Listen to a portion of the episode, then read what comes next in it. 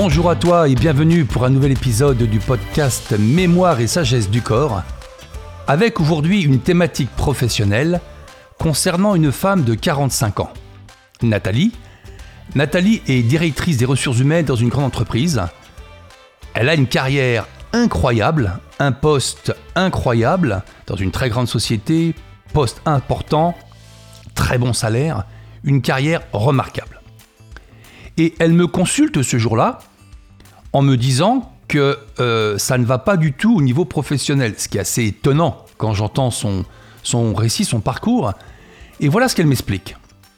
Elle m'explique que régulièrement, plusieurs fois par semaine, elle me dit presque tout le temps, elle appréhende systématiquement des réunions avec euh, le personnel, avec ses collaborateurs, collaboratrices, elle appréhende, elle a toujours peur de ne pas savoir assez, de ne, de ne pas être prête, alors qu'elle maîtrise ça, mais par cœur. Ça fait plus de, de 20 ans qu'elle est dans cette entreprise, elle est remarquable au niveau de ses résultats, de son poste, mais elle a toujours peur de ne pas faire assez bien. En fait, son problème, c'est elle me dit, j'ai toujours peur de ne pas faire assez bien, que ce soit pas suffisant, que ce soit pas à la hauteur. Et donc, elle m'explique que chaque semaine, régulièrement, il y a différentes réunions dans cette entreprise euh, qu'elle gère, hein, parce que est, elle, est, cadre supérieur, elle est, elle est DRH. Et, elle connaît ce, personnel depuis des années, ses collaborateurs, collaboratrices, donc elle les connaît bien. Il n'y a rien à dire, mais elle a toujours très peur. Ça fait depuis son premier travail, l'âge de 25 ans, donc ça fait plus de 20 ans maintenant, 20 ans, qu'elle a cette difficulté. En fait, elle a vraiment euh, le besoin, euh, lorsqu'elle a une réunion le lendemain, par exemple une réunion classique, enfin, une réunion qui n'a pas grande importance avec le personnel, avec le staff, des choses du quotidien de l'entreprise qui ne sont pas des choses graves ou importantes, eh ben elle révise quand même. La veille, elle va réviser, elle va réviser des, des notions qu'elle maîtrise absolument depuis 20 ans. Elle n'a pas besoin de les réviser, mais elle va toujours réviser pour des petites réunions, peur de ne pas savoir assez, que ce soit pas suffisant, qu'elle ne fasse pas assez bien. Et ça lui pourrit la vie professionnelle. Personne ne pourrait se douter, aucune personne de sa hiérarchie ou de l'entreprise ne pourrait croire qu'elle soit à ce point malheureuse et torturée et stressée dans son cadre professionnel, tellement elle dégage une allure, une assurance, une performance, une efficacité, un professionnalisme. C'est un parcours sans faute et c'est une détresse totale à l'intérieur. Donc elle me consulte pour ça. Alors je, je lui demande de fermer les yeux, de s'allonger sur la table de massage et de penser à une chose positive, agréable, euh, pour prendre un référentiel. Et ensuite, je lui demande de penser qu'elle soit au travail, comme elle le fait tous les jours, et de penser qu'elle ait une réunion le lendemain, et, de penser à tout ce stress, la peur qu'elle a constamment au travail de ne pas faire assez bien, et ce besoin qu'elle s'impose euh, le soir, la veille euh, de, ces réunions tout à fait informelles, enfin ce ne sont pas des choses importantes, de réviser parfois jusqu'à 1h du matin. 1h du matin, des, notions qu'elle maîtrise, elle révise pour se rassurer alors qu'elle maîtrise ça depuis 20 ans. C'est parfaitement incohérent. Au premier abord. Au premier abord. Et donc, quand elle pense à ça, elle a un stress de 7 sur 10. Je teste son système énergétique. Nous avons effectivement euh, le corps qui nous dit ce n'est pas géré. Nous mettons cette information en mémoire. Nous ouvrons le dossier. Peur de ne pas faire assez bien pour Nathalie. Une fois que nous avons ouvert ce dossier, je teste différents paramètres. Je vais tester d'abord le centre énergétique qui n'est pas équilibré et qui produit ces effets-là. Et on tombe sur le solaire antérieur, le chakra, le centre énergétique du solaire antérieur qui est devant l'estomac, qu'on appelle communément le plexus solaire. Et ce qui est intéressant, c'est que ce centre énergétique contrôle physiologiquement plusieurs organes, à savoir les poumons, les bronches, alvéoles pulmonaires, diaphragme, foie, vésicule biliaire, rate, pancréas et estomac. Donc je vais tester l'organe cible, l'organe qui est entre guillemets énergétiquement en déséquilibre par rapport à cette thématique. Et on va tomber sur les poumons. Ça, c'était juste à titre indicatif. Elle n'a pas de problème de santé, elle n'a pas d'asthme, elle n'a pas de problème pulmonaire, respiratoire ou autre. Mais le déséquilibre énergétique impacte, comme organe cible, les poumons. D'accord. Quand je teste le tableau d'émotions pour voir, pour comprendre, pour déterminer la charge émotionnelle qui provoque cette peur de ne jamais faire assez bien et, de devoir réviser des choses qu'on connaît par cœur encore et encore, on va tomber sur le mot infériorité. C'est un sentiment d'infériorité qui est à l'origine de ce comportement pour Nathalie, 45 ans, directrice des ressources, humaines dans une grande entreprise, même un grand groupe international. Et donc, euh, ça lui parle. Il dit oui, oui, je me sens pas à la hauteur, je me sens, c'est vrai, c'est vrai que ça me parle. Lorsque j'interroge le cerveau, les trois étages du cerveau pour voir où est-ce que l'alarme est enclenchée avec cette thématique, on est sur le cerveau limbique, le cerveau émotionnel. Ça veut dire que lorsqu'elle est confrontée à cette obligation professionnelle, cette obligation de résultat qu'elle s'impose, euh, c'est vraiment une notion, c'est vécu comme ne pas être capable de gérer l'émotion de la scène que l'on vit. Il n'y a, a pas une notion d'insécurité, de danger, de menace, de peur pour sa survie. C'est je n'arrive pas à gérer émotionnellement ce que je ressens dans mon corps quand je vis cette scène. Voilà. Ensuite, je lui demande euh, si tout ça lui parle. Et là, elle m'évoque quelque chose concernant le comportement de son papa.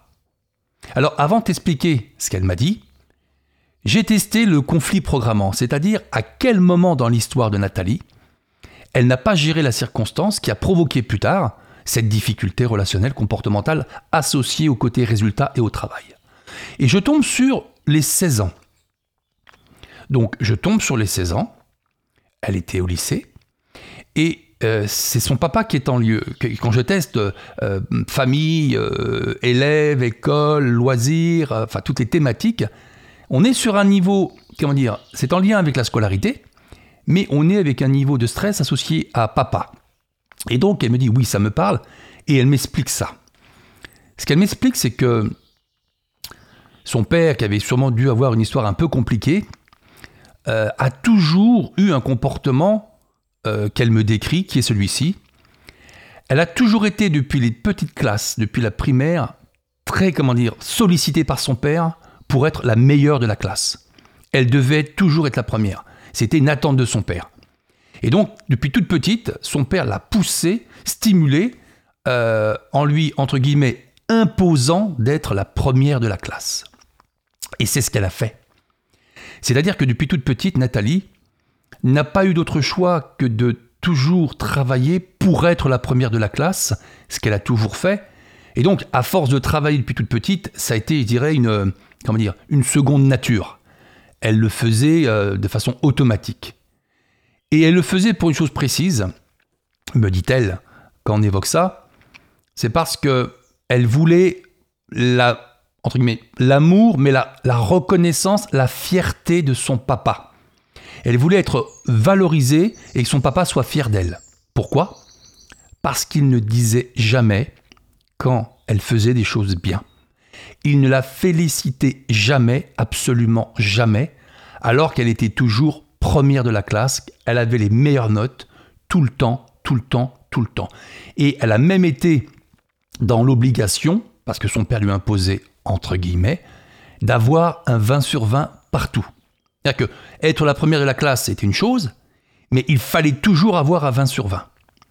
Donc, très stimulant, très stressant, très angoissant, très, comment dire, euh, perturbant aussi pour une enfant, parce que c'était dès le départ ça. Alors encore une fois, pour quelle raison papa le faisait, c'est un autre débat, et il n'est pas question de juger le comportement, c'est pour que tu comprennes que les comportements des parents, ce qu'ils font, ce qu'ils ne font pas, ce qu'ils disent, ce qu'ils ne disent pas, un impact important, surtout avec la répétition. Et donc pourquoi 16 ans? Parce qu'à 16 ans, elle était au, lycée et on est monté vraiment d'un cran sur la pression, sur l'obligation, sur la concurrence, sur le niveau scolaire. Euh, ça n'a pas été un problème, hein, car elle m'explique qu'elle a toujours été première de la classe dans toutes les classes depuis la petite classe jusqu'à ses diplômes euh, de droit, elle était juriste au départ, elle a toujours été première ou major de promo partout, partout, partout. Au prix du sacrifice qui est, elle ne faisait rien comme loisir, elle ne faisait rien au niveau social, elle ne partait pas en soirée, elle ne sortait jamais, elle était toujours devant son bureau dans ses livres à réviser. Rappelle-toi ce mot, à réviser encore et encore et encore et encore. Rien dans sa vie n'était associé à un plaisir, à une légèreté. Il fallait toujours être la meilleure et il fallait toujours avoir 20 sur 20. Voilà pourquoi euh, cette, euh, comment dire, euh, cette éducation, cette, ce vécu familial avait programmé Nathalie. Mais c'était pas forcément ça le problème. C'est déjà un, stress en soi pour Nathalie qui, qui en fait n'a jamais été valorisée, n'a jamais été, comment dire, félicitée, alors qu'elle était première partout avec que des 20 sur 20. Que des 20 sur 20. Le problème, c'est pas ça, entre guillemets. Le problème, c'est que depuis toute petite, à chaque fois qu'elle ramenait un 20 sur 20, c'est-à-dire tout le temps, son père lui disait C'est nul, tu aurais dû avoir 21 sur 20. 20 sur 20, c'est nul. Tu aurais dû avoir 21 sur 20. Il ne la félicitait jamais, et tous les 20 qu'elle ramenait étaient pour lui un mépris. Elle s'est sentie toujours inférieure, rabaissée, pas à la hauteur de satisfaire son père, jamais valorisée. Le 20 sur 20 est devenu pour elle une mauvaise note. C'est nul. Cette note est nulle. Elle a été programmée pour sentir dans son corps la, dévalorisation, la détresse, le sentiment d'infériorité, de ne pas être à la hauteur, parce que 20 sur 20, c'est nul. Lorsqu'elle me dit ça, je suis un peu étonné, pas, surpris ou, choqué, mais, je me dis waouh, waouh, waouh, waouh. C'est quand même assez, assez, euh, violent. Et, et, et c'est ce qui explique qu'elle a eu ce parcours professionnel incroyable incroyable, une femme d'une qualité professionnelle et d'une, clarté mentale, d'un esprit vif, d'un esprit synthétique, elle est d'une compétence absolue, mais d'une détresse totale à l'intérieur. Et donc, elle me dit qu'effectivement, au, lycée, c'était plus compliqué pour elle parce que, alors que des amis, enfin voilà, il y, y a, différentes choses, il y a les soirées, elle est adolescente, elle a 16 ans, il y a plein de choses. Et non, elle devait monter dans sa chambre, elle se l'imposait elle-même, elle ne sortait pas, elle n'avait pas le loisir, elle ne faisait rien, parce qu'elle voulait que son père lui dise que je suis fier de toi. Mais 20 sur 20, c'est nul. 20 sur 20, c'est nul. Elle a toujours été perfectionniste et ne peut jamais être satisfaite. Jamais être satisfaite, me dit-elle, de ce qu'elle fait. Elle a toujours peur de ne pas faire assez bien, mais le pire, me confie-t-elle, et je suis toujours insatisfaite de mes résultats. Évidemment, évidemment. Voilà pourquoi Nathalie vient me consulter ce jour-là. Une petite précision, des profils comme ça. Alors, je ne parle pas de l'histoire du 20 sur 20 qui est nul, mais des profils de personnes, de travailleurs, de salariés, de professionnels, qui sont d'un aspect jovial, qui sourient, qui sont détendus à l'écoute, euh, voilà, dans le travail. Euh, on ne pourrait pas croire parfois qu'il y a ces histoires derrière et qu'il y a cette détresse. Mais quand on quitte le travail, quand le masque tombe, quand on rentre chez soi, face à soi-même, il y a énormément de professionnels qui ressentent des difficultés de leur histoire, soit personnelles, familiales, avec des difficultés de leur scolarité, ou des, des comment dire, des, métiers ou des, postes occupés euh, dans le passé dans d'autres entreprises ou dans cette entreprise euh, dans laquelle ils sont d'ailleurs parfois, mais ne le disent pas et progressivement, on arrive à de la détresse, on arrive vers du burn-out, vers des suicides, vers des arrêts de travail à répétition qui coûtent des milliards, mais c'est pas grave. La Sécu paye. Et donc, ce qui est dommage, c'est que on a des résultats à apporter à ces personnes-là parce que leur histoire apporte la solution. Et donc, c'est ce qui s'est passé pour Nathalie. Lorsqu'on a bien compris qu'on a fait le tour de tout ça, je lui demande de penser à ses 16 ans, à ce point de cristallisation, à ce papa qui ne dit jamais que c'est bien, qui ne la félicite pas, qui la méprise systématiquement. 20 sur 20, c'est nul. Fallait avoir 21 sur 20. Il ne lui a jamais dit qu'elle était excellente jusqu'à la fin de ses études, et aujourd'hui encore d'ailleurs, son papa est encore vivant, 45 euh, ans, le schéma continue. À aucun moment, il n'a exprimé une fierté sur le parcours de sa fille, sur son succès professionnel, sur, euh, sur voilà, la réussite professionnelle qui est la sienne. Jamais. Elle court après la, fierté, enfin, elle court après, euh, euh, elle, elle, attend de tout son cœur un jour qui ne viendra apparemment jamais. Waouh, ma fille, je suis fier de toi. C'est bien ce que tu fais, bravo. Jamais. Et voilà ce qui s'est passé pour Nathalie. Alors, évidemment, lorsqu'elle pense à tout ça, il y a ce stress, mais c'est pas un stress d'insécurité, de peur. C'est vraiment les larmes, c'est vraiment, euh, comment dire, un malheur intérieur, une dévalorisation. Elle ne fait jamais assez bien, elle a peur de jamais faire assez bien, et c'est ce qui se produit actuellement avec ses collaborateurs et collaboratrices. Elle est la responsable hiérarchique, elle n'a rien à craindre de ce personnel, elle est au-dessus, entre guillemets, elle, elle est responsable, mais elle est à chaque fois dans la réactivation de cette charge émotionnelle qui est c'est pas assez bien ce que tu vas faire. C'est pas assez bien, et elle s'impose, comme elle l'a toujours fait étant jeune, de réviser des choses qu'elle maîtrise et qu'elle connaît, pensant que ça va changer quelque chose. Mais ça ne change rien. Et il y a un profond sentiment d'insatisfaction. Elle a un poste que tout le monde envirait, entre guillemets, en termes de, d'avantages, de, de, c'est, la hiérarchie et comment dire, sa hiérarchie lui dit à quel point ils sont fiers. Elle est, elle est reconnue par sa hiérarchie. Mais elle, ce qu'elle n'a jamais eu et ce après quoi elle court encore, c'est la reconnaissance et la fierté de son père qui n'est jamais venu. Et donc elle est insatisfaite et profondément frustrée. Donc nous faisons les corrections. Je commence par la dissocier de la charge émotionnelle et nous allons remettre son centrage émotionnel sur les 16 ans, mais aussi sur la, globalité de cette histoire. Ensuite, je vais rééquilibrer son système énergétique. Je vais principalement rééquilibrer donc le chakra euh, du solaire antérieur et petite précision. Le sentiment d'infériorité, l'émotion infériorité qui est sortie dans la séance appartient à la liste des émotions, des émotions du méridien du poumon. Et je t'ai dit tout à l'heure que le chakra, le centre énergétique du solaire antérieur, contrôlait physiologiquement les poumons. Les poumons, c'était un sentiment d'infériorité. Donc, on est vraiment sur une chose cohérente. Je vais rééquilibrer le solaire antérieur et rééquilibrer tout le système énergétique au moment des 16 ans lorsque elle n'a plus géré cette thématique par rapport au comportement de son père. Et, et ça a été un petit peu trop, même si ça continue encore derrière.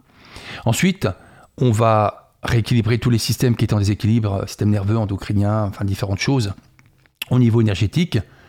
Et ensuite, je vais lui demander de repenser à tout ce qui s'est passé depuis toute petite, jusqu'à la fin de ses études, mais surtout avec les 16 ans, lorsque son père lui disant toujours que 20 sur 20 c'est nul, tu aurais dû avoir 21 sur 20, qu'elle pense à toute la détresse, l'infériorité, le sentiment de dévalorisation, euh, le fait que son père la méprise complètement avec des 20 sur 20, alors qu'il lui impose ta première et d'avoir des 20 sur 20. Et donc lorsqu'elle repense à tout ça, il y a encore cette émotion qui monte ce stress que je vais effacer. Je vais faire cette libération de stress émotionnel et on va donc effacer cette charge émotionnelle qui s'est cristallisée aux 16 ans. Ensuite, comme maintenant tu en as l'habitude, je vais refaire l'histoire pour que le cerveau et son corps puissent avoir une émotion différente dans sa relation avec son père, sur ses résultats, et avec un sentiment vraiment, euh, comment dire, pas de supériorité, mais au moins de valorisation. Et donc, elle va refaire cette histoire qui est un peu compliquée pour elle parce que elle s'imagine absolument pas un père dire ça. Pour elle, c'est pas normal qu'il dise ça. Il a tellement dit ça depuis toute petite qu'elle ne peut même pas l'imaginer en train de lui dire ce que je vais te dire. Donc, ça a été pour elle un effort, paradoxalement, alors qu'elle attend ça de tout son cœur, d'entendre son père lui dire que c'était bien. Et donc, alors qu'elle est dans une position particulière et que moi je travaille en arrière-plan, je lui demande de penser à ça depuis toute petite, comme si elle y était. Et voilà ce que je lui dis. Elle imagine que son papa, depuis toute petite, lui dit Tu sais, ma chérie, le plus important, c'est que tu fasses de ton mieux. Tu sais, moi, j'ai pas tout réussi, maman non plus, euh, les maîtresses et les maîtres non plus. Euh, parfois, on peut être à la hauteur, parfois on a de bons résultats, parfois on est un peu fatigué, parfois on n'y arrive pas. C'est vrai que si on travaille régulièrement, avec motivation, régulièrement, tu vas y arriver et on sera très content de toi mais fais de ton mieux. C'est tout ce que je te demande. Si tu as 12 sur 20 parce que tu ne pouvais pas faire plus ce jour-là, eh ben je suis fier de toi. Si tu as 15 sur 20, c'est mieux pour toi, je suis fier de toi. Puis si un jour vraiment t'es pas bien, que tu as eu 8 sur 20, mais que tu as fait de ton mieux vraiment, de tout ton cœur, tu as vraiment travaillé, tu as révisé, et puis tu as eu que 8 sur 20, eh ben je suis fier de toi. Parce que tu auras fait de ton mieux. Le plus important, ma chérie, c'est pas que tu aies des 20 sur 20 partout, c'est que tu fasses de ton mieux. Et voilà ce qu'elle a entendu depuis toute petite, depuis les premières classes. Et donc, elle n'a pas eu de pression, elle a travaillé, elle a aimé l'école, et depuis toute petite, depuis la primaire, son père l'a toujours dit Ah, vraiment, il est vraiment très beau ton dessin, je suis fier de toi. Il embrasse sa fille, il lui dit qu'il est fier d'elle, qu'elle a fait de beau travail, c'est super. Donc elle est habituée depuis toute petite à avoir cette récompense, cette fierté, cette reconnaissance méritée, légitime, d'un papa démonstratif qui lui a toujours dit Le plus important, c'est que tu fasses de ton mieux et que tu aimes ce que tu fais. Et elle imagine qu'année après année, elle a de bons résultats. Elle est peut-être dans les trois premières de la classe, sans aucune compétition, sans aucune, comment dire, euh, euh, euh, volonté d'état première. Elle aime apprendre, elle apprend bien, elle travaille correctement. Et puis aussi, ben, elle va chez les copains, chez les copines. Elle fait du sport, elle fait aussi du piano, elle fait de la danse. Elle a des loisirs année après année. Elle s'épanouit à l'extérieur. Elle ne fait pas que travailler. Et elle s'imagine en train de vivre ça tout de suite pour arriver aux 16 ans ou adolescente avec de bonnes notes. Elle fait des soirées chez des amis, chez des copains, chez des copines. Elle, elle fait des choses normales pour une, adolescente. Elle a de bonnes notes. Elle n'est pas la première de la classe. Mais son père à chaque fois dit Waouh, ma chérie, voilà, t'as fait ton mieux, super, magnifique. Fais ce que tu veux faire comme étude, choisis ta voie, euh, fais de ton mieux, travaille avec ton cœur. J'ai toujours été fier de toi avec maman et vraiment, on est très heureux pour toi. Et lorsqu'elle pense à ça, paradoxalement, c'est difficile mentalement. Elle y arrive quand même, et donc ce ressenti-là de reconnaissance, de valorisation, de fierté de son papa légitime et attendu, lorsqu'elle ressent ça dans son corps, lorsque c'est en place, je fais un copier-coller. Je vais copier cette charge émotionnelle qui lui a toujours manqué et je viens mettre cette émotion dans le dossier peur de ne pas faire assez bien et insatisfaite, perfectionniste parce qu'il faut que ce soit au-delà du parfait. Lorsque je mets cette information en mémoire avec une technique particulière, à ce moment-là, Nathalie va avoir une différence parce qu'elle ne pourra plus trouver le vécu, l'historique d'infériorité, toujours associé au comportement de son papa dans la vraie version. Et donc, ça a pris une heure, la séance se termine, et elle s'assied sur le bord de la table. Elle retrouve un petit peu euh, voilà, ses, esprits. Euh, c'est toujours beaucoup d'émotions quand on travaille sur des choses comme ça. C'est pas grave, c'est pas forcément, comment dire, c'est pas, euh, comment dire, ça fait bizarre parfois de se mettre dans l'émotion de la solution qu'on n'a jamais eue. Paradoxalement, ça peut être parfois plus compliqué de vivre ce qu'on n'a jamais connu parce qu'on n'a pas le référentiel. Et donc ça peut faire un petit peu bizarre, même si c'est très positif. Hein. Et donc voilà ce qui se passe. À ce moment-là, je demande à Nathalie de repenser qu'elle soit au travail. Directrice des ressources humaines depuis 20 ans dans ce grand groupe, grande entreprise, et de l'imaginer en train d'être en réunion avec des collaborateurs, collaboratrices, et cette peur qu'elle ressent tout le temps, cette perfection qu'elle veut toujours atteindre, même au-delà, et cette peur de ne jamais faire assez bien, qu'il impose de réviser la veille des choses qu'elle maîtrise parfaitement, pensant que réviser va améliorer les choses, parfois jusqu'à 1h du matin. Lorsqu'elle repense exactement à ce qui se passe dans son domaine professionnel, elle n'a plus de stress dans son corps. C'est calme, c'est tranquille. Et moi, je teste. Et lorsque je teste son, son système énergétique, ça reste équilibré. Grande différence. Ouais, super. Ensuite, je lui demande de repenser précisément, depuis toute petite, au comportement entre guillemets extrême de son papa, qui dès le départ l'a poussé à être la première de la classe tout le temps, à avoir des 20 sur 20 tout le temps, et à chaque fois qu'elle ramène à 20 sur 20 dans toutes les matières, pour avoir la fierté de son papa. Il lui dit 20 sur 20 c'est nul. Tu aurais dû avoir 21 sur 20. Part. En fait, il l'a méprisé. C'est nul. Il donne la copie. Part. Tu aurais dû avoir 21 sur 20. Lorsqu'elle repense à tout ça, avec intensité, et aussi les 16 ans qui ont été le point de cristallisation avec la privation des loisirs, des sorties, des amis, elle n'a plus cette réaction dans son corps.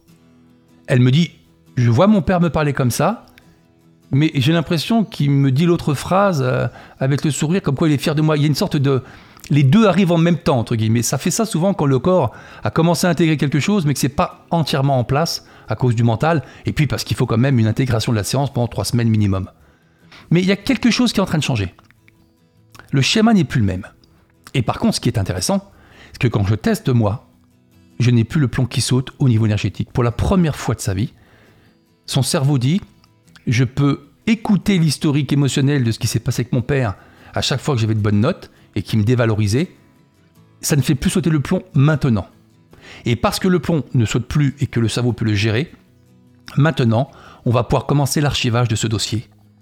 Et Nathalie va pouvoir, je pense, se sentir à la hauteur, ne plus réviser jusqu'à 1h du matin, très souvent toutes les semaines, sur des choses qu'elle n'a absolument pas besoin de réviser, et sentir plus légitime, satisfaite, et peut-être même, et même surtout je dirais, ne plus avoir ce niveau de perfection qui est pour elle inatteignable, mais remplacer cette notion de perfection, qui est une souffrance, par la notion d'excellence.